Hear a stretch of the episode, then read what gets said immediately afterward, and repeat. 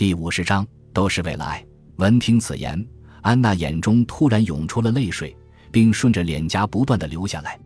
瓦特不想看到她哭，就急忙从椅子上站起来，快步走到门口，透过窗子默默的看着夕阳下的后花园。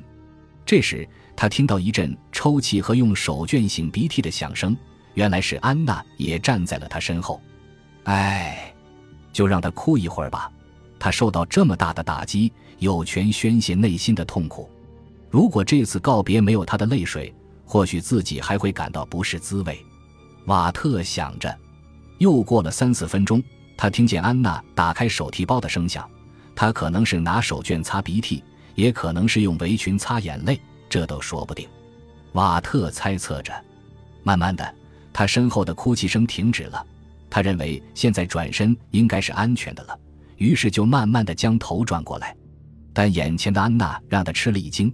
只见她红肿着双眼，头发乱蓬蓬的，肥胖的脸上还挂着一条条黑色的泪痕，唯有嘴唇紧紧的抿着，似乎表明她正在坚强起来。你不会留下吃晚饭吧？他轻轻的问。不了，我已经收拾好了一个行李箱，其余的东西我改天再来拿。他说道。你真的要走吗？是的。安娜看了他一眼，那眼神凄楚而可怜，她差点要心软了。她原以为把事情说出来是最难的，现在才发现，要真的走出这个家门，离开这个女人更难，必须要有一些勇气才行。安娜，别这样。说着，他坐在了他的对面，把剩余的杜松子酒倒在杯子里，来，让我们为过去的美好岁月干一杯。说完，他高举着酒杯一饮而尽。而安娜则是心不在焉地抿了一口，你不必太伤感，其实你也没有损失什么。他继续说道：“我的年龄会越来越大，在今后的日子里，就让丽丝照顾我吧，而你则占有了年轻时的我，不是吗？来，我们干了！”他拼命地喝着酒，似乎不是在鼓励安娜，而是在鼓励着自己，让自己有勇气走出这里。喝完酒后。他对安娜那副愁眉不展的样子再也无法忍受了，就起身离开厨房，冲进过道，噔噔噔地跑上楼梯，把床下的行李箱拖出来，然后又从衣柜里找出帽子，就准备到那个热情的女人丽丝那里去了。为了把帽子戴得更斜一点，他在衣柜的镜子前照了照，看着镜子中那个男人，他在心里暗暗问道：“你有什么出众的地方，竟然让两个女人都爱上了？也看不出什么呀，嗯，还是挺好看的。”好了，现在该走了。他带着满足和愉悦走下了楼。当他走到楼下时，突然感到全身发麻，腿也发颤，手根本无法拉动那沉重的行李箱。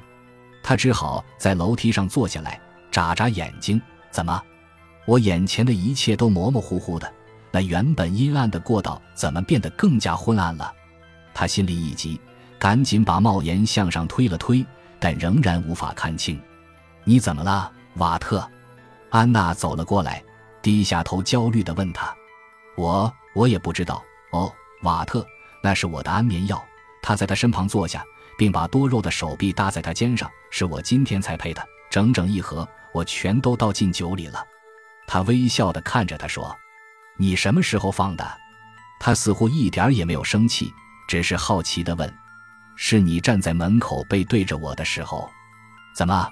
当时我的皮包就在手边，为了遮掩我从包中取药的响声，我就故意哭泣不止，又使劲擤鼻涕。所以你不知道，我不能让你离开我到丽丝那儿去。那个老丽丝毒死了她不想要的人，而我则要毒死我很想要的人，因为我比他更爱你。说着，他把她紧紧地搂在怀里。唉，这个可怜而痴情的女人呀，她爱自己这样深。难道不是吗？他的头越来越沉，他躺在他的怀里，默默地等待着死神的降临。亲爱的，睡吧。他轻轻地拍着他，喃喃地说：“我就在你身边，但愿你今晚做个好梦。”不知什么时候，窗外响起了滴答滴答的雨点声。感谢您的收听，喜欢别忘了订阅加关注，主页有更多精彩内容。